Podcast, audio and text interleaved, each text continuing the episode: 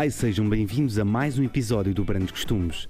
O meu nome é Pedro Paulos. E o meu é Marta Rocha. Neste episódio voltamos às sonoridades mais eletrónicas com uma figura que foi a voz dos Opera Nova, Luís Beethoven. Os Opera Nova são um dos melhores exemplos de synth-pop feito em Portugal e cantado em português nesta altura.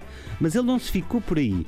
Também cruzou com chutes e pontapés e muitos outros no Rock Rendezvous, quando fez parte dos Faz, Fantásticos Abridões da Selva. E vai contar-nos a história de como um encontro num centro comercial com Carlos Maria Trindade, o convidado do último episódio, originou o projeto No Data. Esta entrevista já tem alguns anos, mas recuperamos numa versão reeditada e melhorada devido à sua importância. Por isso, se me ouvirem a tossir, eu estou bem. Mas na altura em que fiz esta entrevista estava claramente constipado. Ficamos todos mais aliviados, ainda bem que te passou. Agora vamos lá conhecer a energia de Luís Beethoven. O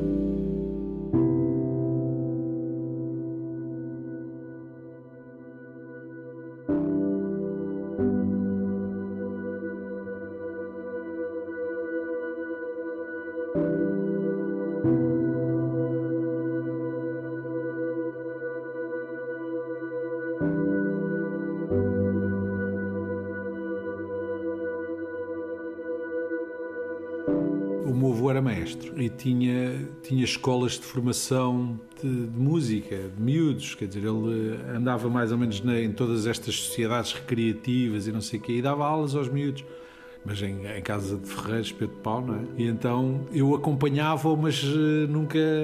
Não, não tinha curiosidade, aquilo não era um formato que me interessasse.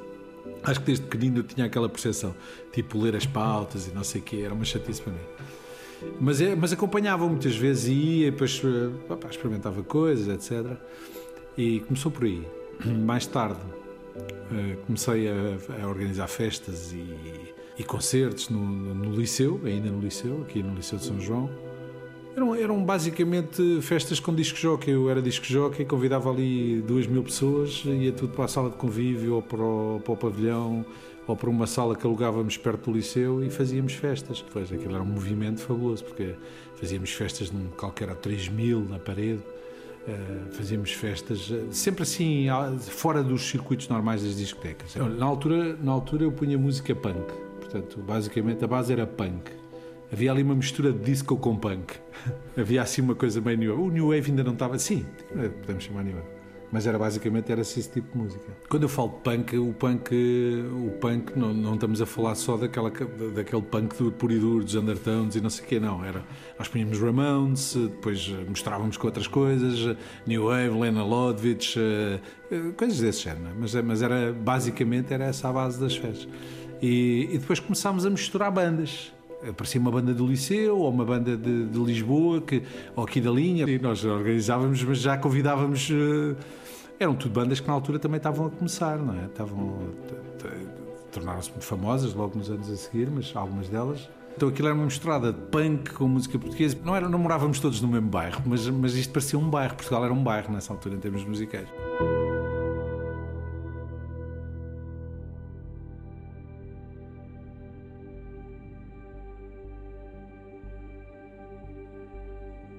A música começa a entrar na sua vida. Primeiro, primeiro como disco jockey e como organizador do, dos eventos em si, eh, nós tínhamos um, um, movimento engraçado porque rolava também à volta do jornalismo. Nós tínhamos uma, um professor de jornalismo que era o, o, o Praça, que era um, um ex-jornalista, um antigo jornalista do Tempo, um jornal do, que se chamava Tempo, que nos dava aulas de jornalismo. E então criámos ali uma espécie de um clã fundámos uma rádio no liceu, começámos a fazer entrevistas a jornalistas uh, internacionais, etc, etc, lá no liceu, fazer captações com microfone, para compilar num livro de, de, ensino ao jornalismo, e fizemos um jornal regional, que se chamava Opinião Jovem. Depois era preciso angariar dinheiro para aquilo tudo. E então eu voluntariava-me e basicamente convidava toda a gente, fazíamos umas correntes de, de, promoção, portanto tínhamos um gabinete de comunicação só para tratar da promoção do evento, em que punhamos as medidas mais giras do liceu, convidar toda a gente. É, como se fosse RPs. RPs, então, eu acho que nós inventámos os RPs. É, tínhamos assim, um, e era um clã grande, era muita gente que trabalhava no evento. Uns promoviam, os outros tratavam da produção, os outros tratavam de, da, da, da, segurança, os outros tratavam da logística, era, era tudo assim. E, e era o, o, no fundo era para, para angariar dinheiro para o jornal e para, para continuarmos com aquela publicação. Há coisas que já, na memória, já, já me esqueci, não é? Há coisas que passaram, não é? já não me lembro de tudo aquilo que fazíamos, mas eh, éramos, eh, éramos muito ativos na, na, nesta. E a música começou assim. Começou por ser primeiro uma, um, algo relacionado com isto, era só disco jockey. Punha música no Jet Set, no 2001, no, assim, nos clubes mais. Ia de vez em quando a Lisboa. Lisboa, na altura, divertia-se nas avenidas. Era, havia poucos clubes em Lisboa. Havia uns clubes, mas já eram assim para, para gente mais velha, não é? Mas de vez em quando lá ia pôr música também aos clubes de Lisboa. Uh, quando começou a aparecer o Rock Rendezvous, começou a haver uma movida também relacionada com o Rock Rendezvous. Na mesma época, surgiu uma ideia de fazer uma banda. Então comecei a falar com gente do liceu, um tocava guitarra, outro tocava baixo, outro tocava piano, outro era baterista, e juntámos uma primeira banda para um desses eventos, exatamente uh, no liceu, em que resolvemos ir tocar ao vivo, fazer uma banda. Então essa banda chamava-se Press. E juntámos o, o Carvalhais na guitarra, que acho que faz parte de uma banda que se chama Lobo Meiga, agora ainda existe, faz. O, o João no baixo, era um, era um criativo, era, um, era o único punk da banda, assumidamente. Já não está entre nós, mas era uma, era uma pessoa fantástica. Convidei o Pedro Veiga para tocar teclados, porque ele tocava já sintetizadores. Na altura havia, havia uns Krummer polifónicos e depois havia uns monofónicos, já fazíamos aqueles basslines só de, okay. de uma nota. Portanto, usávamos para baixo. E era o Luigi, que vive na Holanda hoje em dia, às vezes ainda falo com ele, que era o baterista. Então fizemos o Expresso. A cena era mesmo tocar e estar com as, com, as pessoas todas e juntar toda a gente. Eu acho que o espírito era esse, não é? Nós não tínhamos assim. Não começávamos uma banda a pensar em fazer hits ou gravar ou, ou ser artistas eh, famosos. Não era nada disso.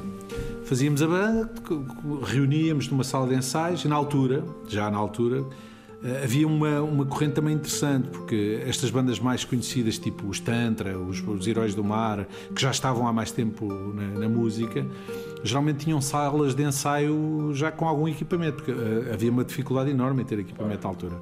As coisas eram caríssimas e havia muito poucos fornecedores. O que nós fazíamos era pedir-lhes emprestado a sala de ensaio e eles emprestavam. Então nós pegávamos nos nossos sintetizadores e caixas de ritmos, que pouca gente usava na altura, e íamos para lá, às vezes a pé, de comboios, era como fosse. Eh, chegávamos lá aos locais e estávamos ali a tarde o máximo possível a ensaiar e íamos ensaiando os temas para esse concerto. E os Press, quando saíram com o concerto, nós tínhamos letras do Boris Vian. Eu lembro que sacávamos letras ao Boris Vian, que achávamos engraçado como escritor. Então fazíamos letras. Eh, as letras das músicas basicamente eram inspiradas no Boris Vian. Tínhamos umas originais e outras do Boris Vian.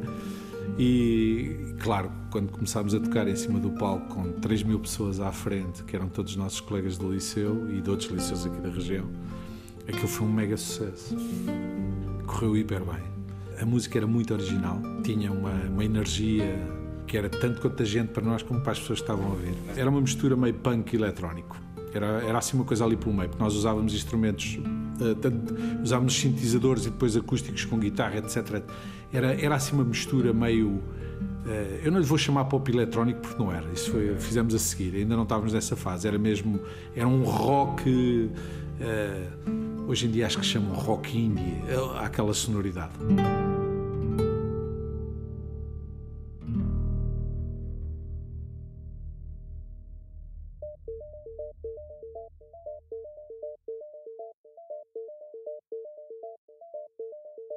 Eu sei que nos compararam a Echo and the Bunnyman na altura, os jornalistas que apareceram a fazer reportagem daquilo compararam-nos com Echo and the Bunnyman. Portanto, era aquele tipo de sonoridade. Mas era espontâneo, nós não andávamos à procura de nenhum som, nem de copiar ninguém.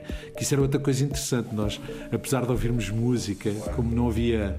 Uh, as rádios não difundiam coisas mais alternativas, não é? Portanto, a, busca da sonoridade mais alternativa também, a, meu ver, uh, não parte só por uma questão de gosto é também por uma questão técnica. Porque nós efetivamente não éramos grandes músicos e então é muito mais fácil fazer alternativo, não sendo um grande músico. Não, é? não quer dizer que os grandes músicos não o façam. Eu era cantor, cantava e ajudava a programar as máquinas, digamos assim. O sincronismo era, era feito de ouvido, não é? Portanto, caixa de ritmos, o baterista tocava por cima, colava na munição e era, era assim que se fazia. Não havia cá midis, nem tudo trigado, não havia triggers, não havia nada disso. Nem metrónomo, não, não, zero, zero. Zero, era mesmo espontâneo, era muito ensaio, eram muitos dias a ensaiar, aquilo tinha que ser na batata, como nós dizíamos. É? Basicamente foi assim que começou. Claro que no primeiro concerto da banda o sucesso foi tão grande que eu acho que aquilo nos ultrapassou e fomos para, para, para ali para o deck, para o Estoril, que era mais ou menos o sítio onde a malta entornava cervejas, a seguir à, ao concerto. E falámos tanto daquilo que acabámos por nos chatear e acabámos com a banda naquele dia.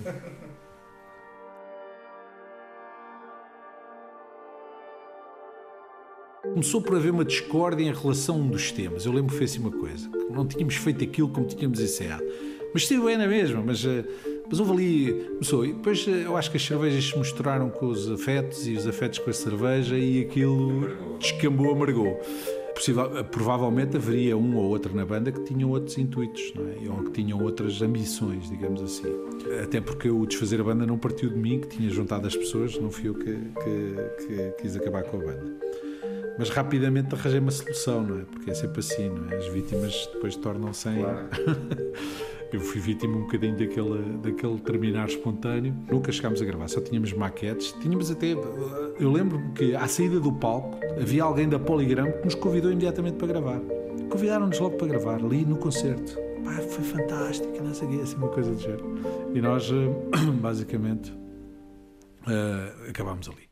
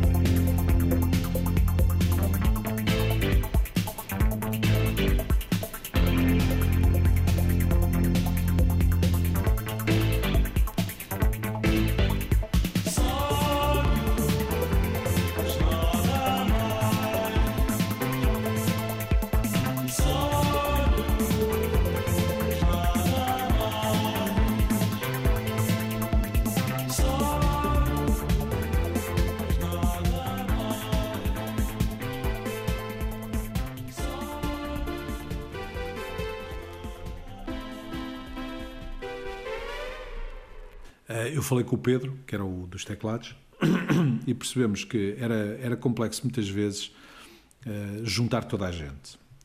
Pois a, a, música eletrónica tinha uma, uma grande facilidade para nós, é que nós não precisávamos de bateristas, não perdíamos tempo a montar a bateria, e então achámos, vamos é não estar dependentes outra vez desta união de gente, que um dia estamos a, um está para a esquerda, outro está para a direita, um quer fazer isto, outro quer fazer aquilo, Quer dizer, eu acho que o sucesso lhe subiu à cabeça, se calhar, não é? Vamos é fazer uma coisa simples, que podemos ensaiar aqui no quarto.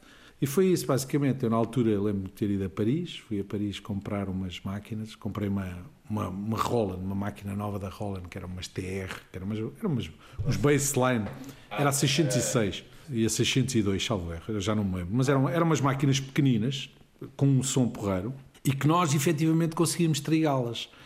Então era um bassline e uma, e uma drum machine muito pequeninas. Depois tínhamos um, um, um, teclado para fazer os baixos e tínhamos um para fazer as melodias. E voz. Lembro-me que comprei aquilo no, na Place Pigalle em Paris. Uh, era, é que tinha acabado de sair para o mercado e trouxe aquela máquina e com o Pedro, com o Veiga, começámos a. Ele arranjou uma maneira de trigar os baixos. Foi engraçado, na, na, altura ainda não existiam os. Quer dizer, os New Order ainda não tinham feito o Blue Monday. Uhum.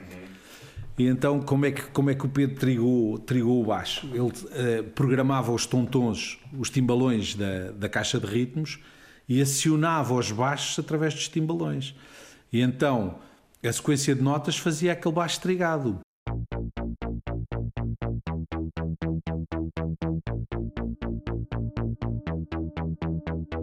E acabámos por fazer temas assim, começámos a fazer temas assim. Claro que nós na altura também não queríamos, não estávamos, o nosso fundamento não era gravar, não, não, não estávamos bem virados, estávamos a fazer temas, cantávamos em inglês, havia um preconceito em cantar em português na altura, havia um bocadinho de preconceito, não sei porquê, quer dizer, sei porquê, achávamos fleiro, pronto. Não tínhamos nenhum nome para aquilo, começámos a, a tocar e a, e a fazer música, aí já um bocadinho inspirada na pop eletrónica, ouvíamos muitas coisas... Uh, basicamente britânicas. A pop britânica era muito engraçada na altura. Exatamente. Ouvíamos muitas coisas, tipo Evan Seventeen, uh, também, havíamos, também ouvíamos Bauhaus e, New Order e coisas do género, não é? Mas, mas basicamente basicamente uh, nós fomos mais para aquela pop eletrónica mais leve com, com caixas com sons pequeninos, não, não tentávamos dar grande punch àquilo porque curtíamos aquela, aquele minimalismo estético, nós gostávamos daquilo assim, com mensagens fortes, com letras muito tipo orelhudas e redondinhas e, e, e, fazíamos temas assim, basicamente ali no quarto, os dois tocávamos, fazíamos videoclipes com a Uh, já fazíamos videoclipes com, com, com, o Spectrum. O Pedro, com transição de cores, conseguia fazer simulação de movimento de imagem e já montávamos assim umas coisas de imagem e som. E foi um período muito criativo e muito engraçado porque surgiram. Eu acho que nós tínhamos pano para fazer muitos álbuns. E aí cometemos mais uma vez o mesmo erro do passado, eventualmente. Começámos a contactar com pessoas maiores. Fomos ter a Poligram e sentámos à frente um daqueles executivos da Poligram. Nós éramos miúdos, devíamos ter uns 19 anos, talvez nem tanto, tínhamos, tínhamos 18. E sentámos ao pé do, do, de um daqueles executivos da Poligram que ouviu aquilo e disse: pá, mas vocês têm que cantar em português, pá, isto, pá, português é que está a dar, os heróis do mar agora são muito famosos. Pá, e nós, eh, de repente, estávamos ali a ser movidos pela máquina, do, pela máquina de vender discos, não é? E aquilo quer tu queiras, quer não, miúdos começam-te a assinar com pá, vocês vão fazer uns videoclipes e vão aparecer na televisão. E, e, de repente fazia sentido, quer dizer, fazia sentido. Na nossa cabeça, no fundo, não fazia muito sentido, mas fazia sentido. Fez sentido naquele momento. E começámos ali, estranhamente, a, a aceitar aquilo que eles diziam. Pai, tem que mudar as letras, isto não pode ser nada disto. Quem compra discos não é aquela malta intelectual. Tirem daí a ideia. Tirem daí a ideia. Vocês acham que o mercado é assim? Esqueçam isso. Vocês têm que fazer refrões. Tipo, cantam o refrão 50 vezes. O que interessa é o refrão. Se querem lá saber da letra ou do conteúdo da letra. E nós íamos anotando as ideias daqueles executivos. E, e de alguma forma eram mais velhos que nós, eram pessoas experientes e começámos a achar que eles, se calhar, tinham razão e que nós é que estávamos errados. É, quando tudo o que estávamos a fazer era, era muito mais atual e muito mais à frente do que aquilo que nos estavam a vender. Uh, na altura, nós preocupávamos um bocadinho com a imagem, tentámos contactar pessoas uh, relacionadas com a moda, claro que, claro contactávamos, era fácil de entrar, também conhecíamos toda a gente. Uh, e, e, começámos a desenhar um projeto que se chamava Ópera Nova. Uh, e de repente estávamos, damos por nós fechados num estúdio. Ah, entretanto, a meio convidámos um outro, um outro amigo nosso para fazer umas, um, para tocar uns pianos acústicos, mas ele depois também se chateava connosco, nós com ele, por causa do formato estético da coisa, sei lá, era assim uma coisa, ele acabou por sair antes de, de irmos para o estúdio e entrou o Brownino, que era um, um lisboeta medonho, como eu costumo dizer, né? aquela malta do bairro alto, já, já metido naquele mundo mais underground. Era, era um personagem interessante, completamente louco, mas interessante, uh, que entrou para a banda sem ter tocado uma nota. Fomos para o estúdio. Quando chegámos ao estúdio, entramos num estúdio de gravação profissional onde nós nunca tínhamos estado, com um técnico de som que gravava Fado de manhã, rock à tarde e, e sei lá o que à noite, não é? e que tinha aquelas formas, aquelas fórmulas do rock português. Portanto, o que ele fez foi pôr uma coisa eletrónica que tinha um som muito gira, soar a rock. E nisto entrou o Carlos Maria Trindade para, para produzir os Opera Nova. E nós aceitámos as ideias, não é? O Carlos vinha dos Heróis do Mar, era uma pessoa com muita experiência. A música já estava completamente alterada em relação àquilo que apresentámos à editora, portanto já eram temas uh, completamente formatados para aquilo que eles nos diziam, só que depois eu, como era disco jockey, participava num outro planeta, um bocadinho afastado dos músicos, não é? Porque eles não. Eles, hum, a música na altura, os músicos não eram grande, não, não percebiam muito clubes. E como eu já estava mais ligado aos clubes e na altura já punha música aqui e ali, já punha música em Paris e em alguns sítios uh, por aí espalhados, uh, tinha noção de um formato um bocadinho diferente, que eram os maxi singles que nós usávamos muito e o que funcionava na pista. E então tentei transportar também para ali um bocadinho. Esta amálgama de ideias com 48 horas de estúdio nunca funciona. É impossível. Portanto, eu propriamente, eu achando que é original aquilo que nós fizemos, acho que aquilo que nós acabámos de fazer perverteu um bocadinho a ideia original daquilo que hoje em dia às vezes falo com o Pedro Vega sobre isso e digo que pena não termos guardado aqueles temas porque eram tão giros e, e eram tão originais, eram mesmo originais, era, era, algo que podia ser gravado em qualquer lado do mundo, não é? inclusive cá, só que, só que o formato não era aquele, mas, mas fizemos e foi, foi giro até eu me chatear com aquilo tudo. Mas o Pedro era rádio amador e então ele correspondia-se falando, não é? Com gente de todo o mundo, incluindo com alguns artistas, não é? E então nós falávamos com pessoas dos Evan Seventeen, com pessoas dos Teardrop Explodes e mandávamos temas para eles e tudo, em cassete, por correio. Aliás, os Teardrop Explodes fizeram dois temas uh, uh, ideias sacadas de temas nossos, que, que eles curtiram. E os Evan Seventeen, o Let's All Make a Bomb também usaram uma programação e até agradecer o facto de termos. Portanto, já havia, nós criámos essa forma de comunicação.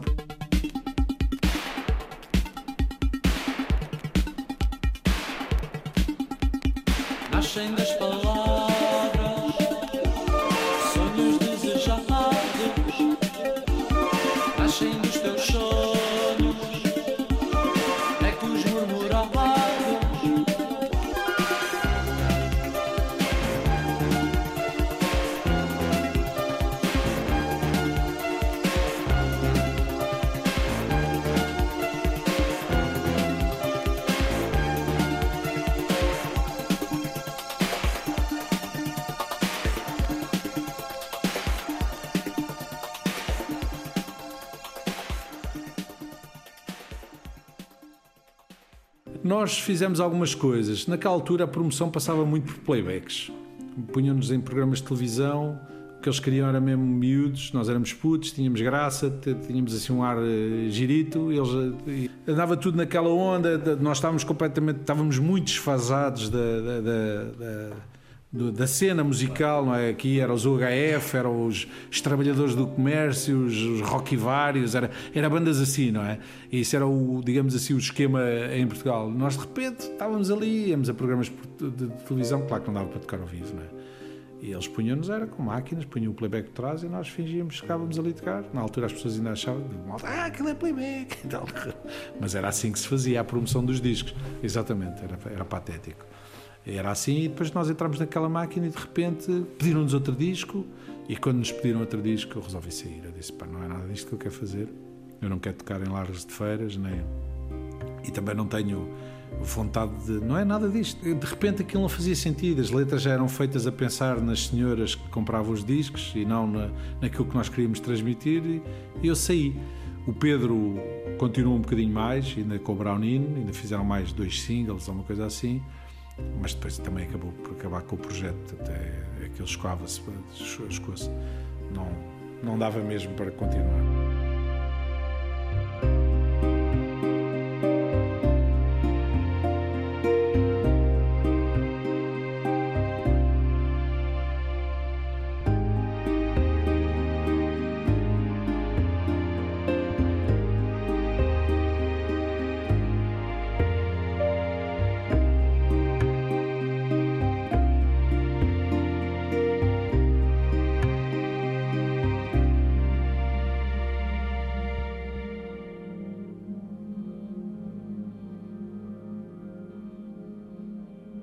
Eu quando, quando, quando se fala em vanguarda, é quase para mim é quase como um rótulo, estás a ver, tipo que se põe numa t-shirt a dizer assim, sou diferente e atrás estou fedido.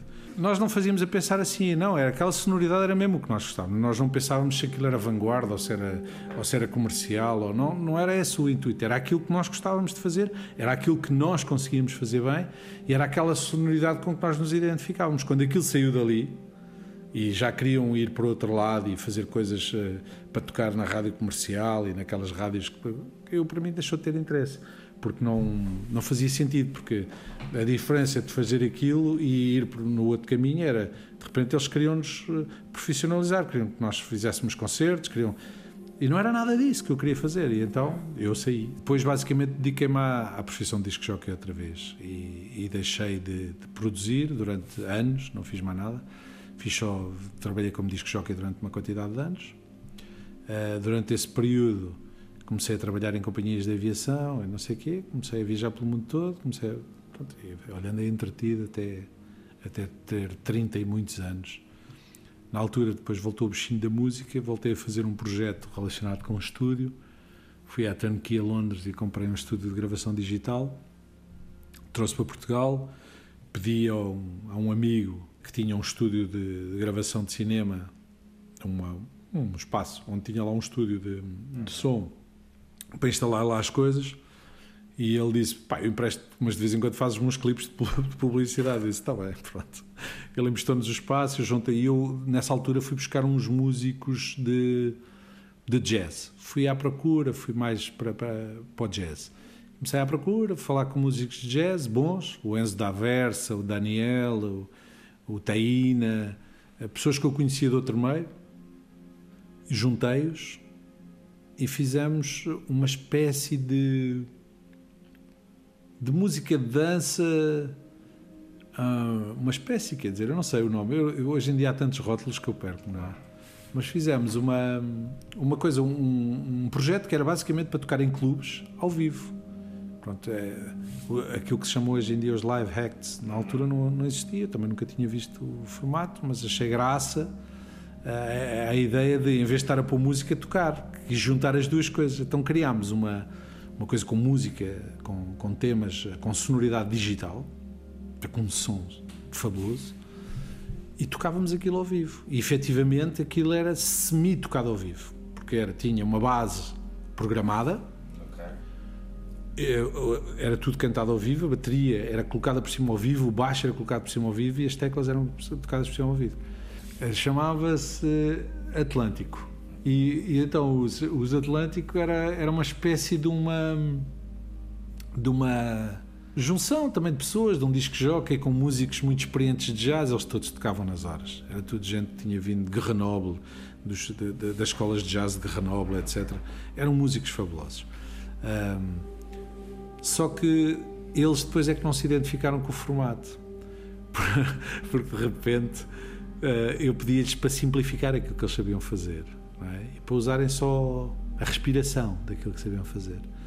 E aquilo deixou de fazer eh, também sentido para eles. Portanto, eles eh, chocaram mais uma vez, chocaram como me aconteceu a mim, não é? Eles chocaram com a outra questão, não é? Eles acabaram, estavam a fazer aquilo por dinheiro e, não, e também não estavam a perceber muito o projeto não estava a senti-lo, não é? E de repente deixou de fazer sentido. Éramos amigos, falámos, epá, e fiquei anos sem, sem, sem participar em mais nenhum projeto.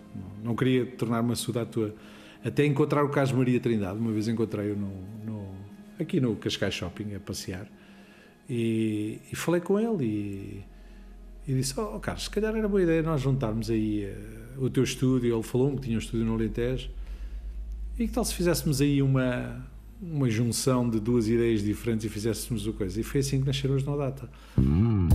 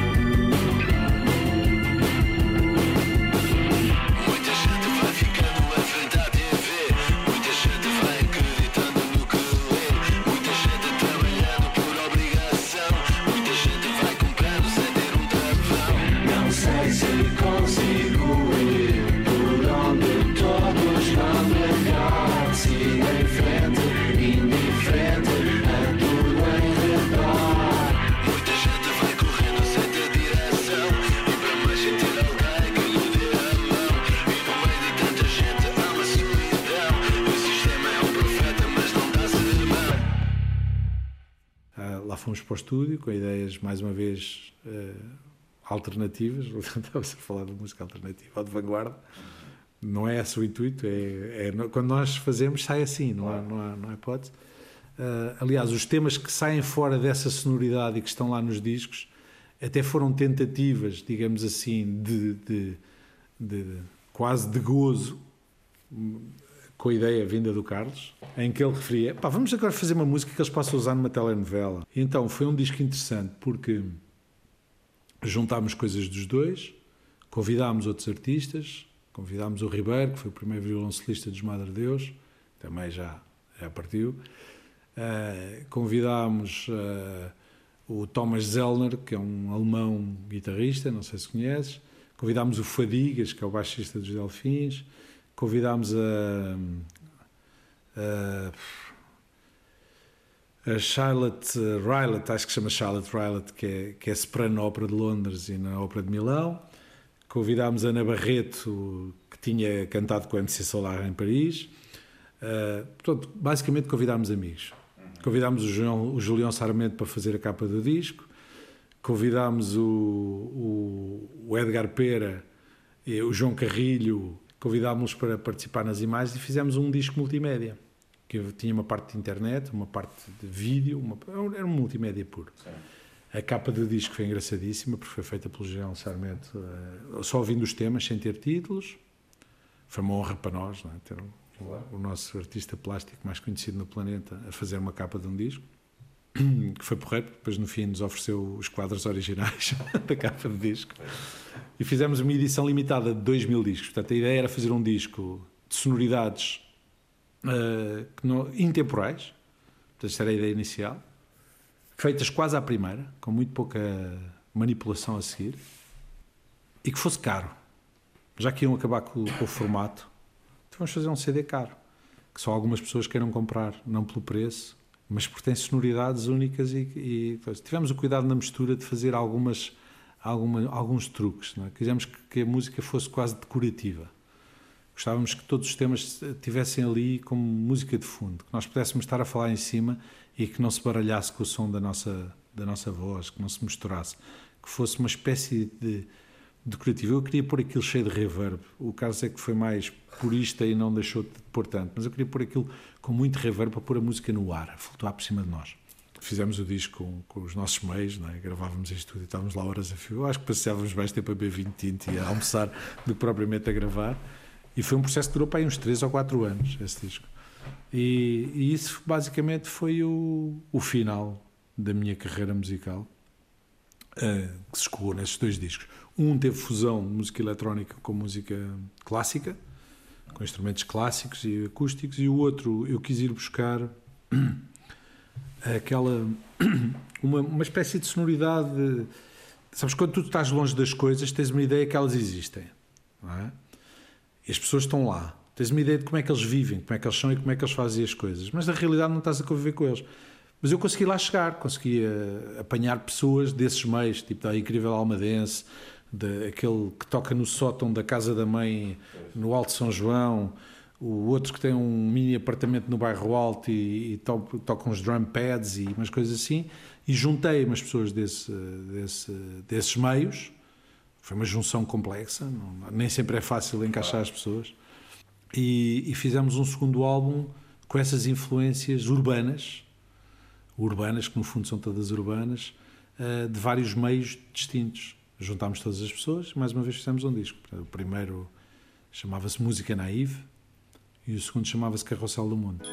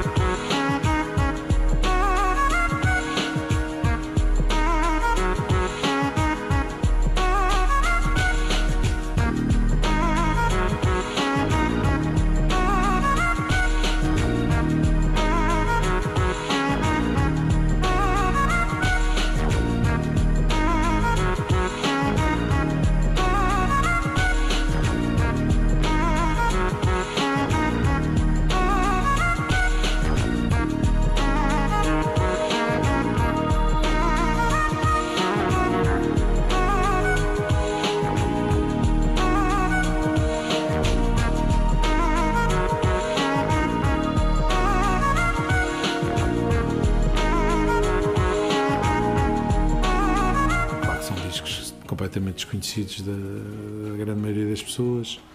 Nós nem sequer os tocávamos, íamos às FNACs promovê-los, falávamos com, com gente que, que, aparecia lá, porque se lembrava de nós de, de 1979, 1980, claro. tínhamos sido os primeiros a usar sintetizadores. e, e, e, falávamos, eh, basicamente era isso, falávamos sobre o nosso processo criativo e como é que nós usávamos os instrumentos e que tipo de instrumentos é que usávamos, como é que era o nosso estúdio, etc, etc. E as pessoas interessavam-se, estavam ali uma hora a ouvir-nos a falar, com os quadros de Júlio Sarmento por trás, e pronto, e acabou por aí, nunca mais. Eh, continuei sempre, em paralelo, sempre como disco jockey. Nunca, isso nunca deixei de fazer. Hoje em dia ainda me convidam de vez em quando, mas sabes que o meio do, em Portugal, uh, disco jockey, ou tens um agente que te mexe por todo lado, eu não tenho tempo. Ou então, uh, se apareces, convidam-te, se não apareces, desapareces. Aqui é um. É, se estás junto, se eu aparecer nos clubes de Lisboa, toda a gente vai convidar. Pá, tens que ficar, não sei o quê. Senão não. Portanto, eu não tenho. Confesso que já não tenho, não me diz muito. A, a movida de Lisboa não me diz muito. A música continua a dizer, que a música continua a dizer, mas também não vou ser muito romântico em relação ao tema, porque. Hum, não é, não vou dizer que é uma paixão, não, não é, foi, foi um período da minha vida como outro qualquer, não é, não é uma paixão, não, não sou melhor que ninguém, nem, percebes, não tenho, não, não fiz nada de tão original que outras pessoas não tivessem, só fiz parte de um movimento, fiz parte de um grupo de pessoas que que naquela altura havia gente a fazer. Nos anos 80 foi assim, não é? Havia muita gente a participar em tudo, havia muita gente a, a, querer fazer fotografia, havia muita gente a querer pintar, a querer desenhar, a querer fazer música, a querer fazer filmes. E todas estas pessoas eram, faziam parte de um grupo, não é? De, de que eu, eu, eu, presumo que esses movimentos existem hoje em dia, não é? Os miúdos são um bocadinho. Eu tenho filhos, um tem 13, o outro tem 11 anos e, tanto um como o outro já andaram no conservatório a aprender a tocar instrumentos, e às vezes tem um estúdio aqui em casa e, e gravam e tocam com os amigos, etc. Mas eles, eh, eles também têm uma ideia da música diferente daquela que nós era para nos juntarmos, era para tocar. Eles, eles hoje em dia acham que a música é feita na cave da mãe, feita por miúdos deprimidos e na cave da mãe, então também não tem interesse. Então querem aprender a tocar instrumentos acústicos. Já não querem. Eu ponho-lhes ali os sintetizadores, eles é pá, pá, isto não. Quero uma bateria acústica. Outra. Acho que a música mudou, mudou e eu, eh, e eu também não consigo. Nós não conseguimos acompanhar. Acho que com a idade nós temos tendência a, a desligarmos da, da, das correntes, não é? A música faz, faz um bocadinho parte. A música que nós estamos a falar faz um bocadinho parte da nossa juventude, não é? Da, daquela, daquela altura entre os 15 e os 30 anos em que estamos com tudo, não é? Está tudo à flor da pele, estamos com sede, estamos, andamos à procura, estamos, queremos mostrar, queremos aparecer, queremos fazer, queremos transformar e, e a música faz parte disso, não é? E anda ali, depois começamos a ouvir, mas, eh, mas provavelmente já dei por mim a baixar o som porque estou a falar com amigos, não é? Portanto, não, não é aquela coisa.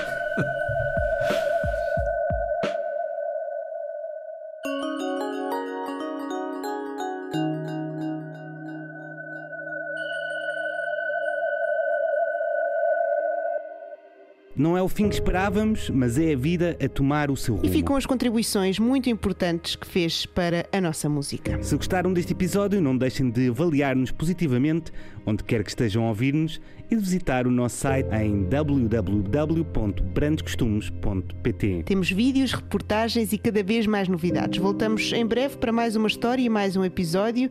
E até lá. Fiquem bem e não se esqueçam de ser altamente.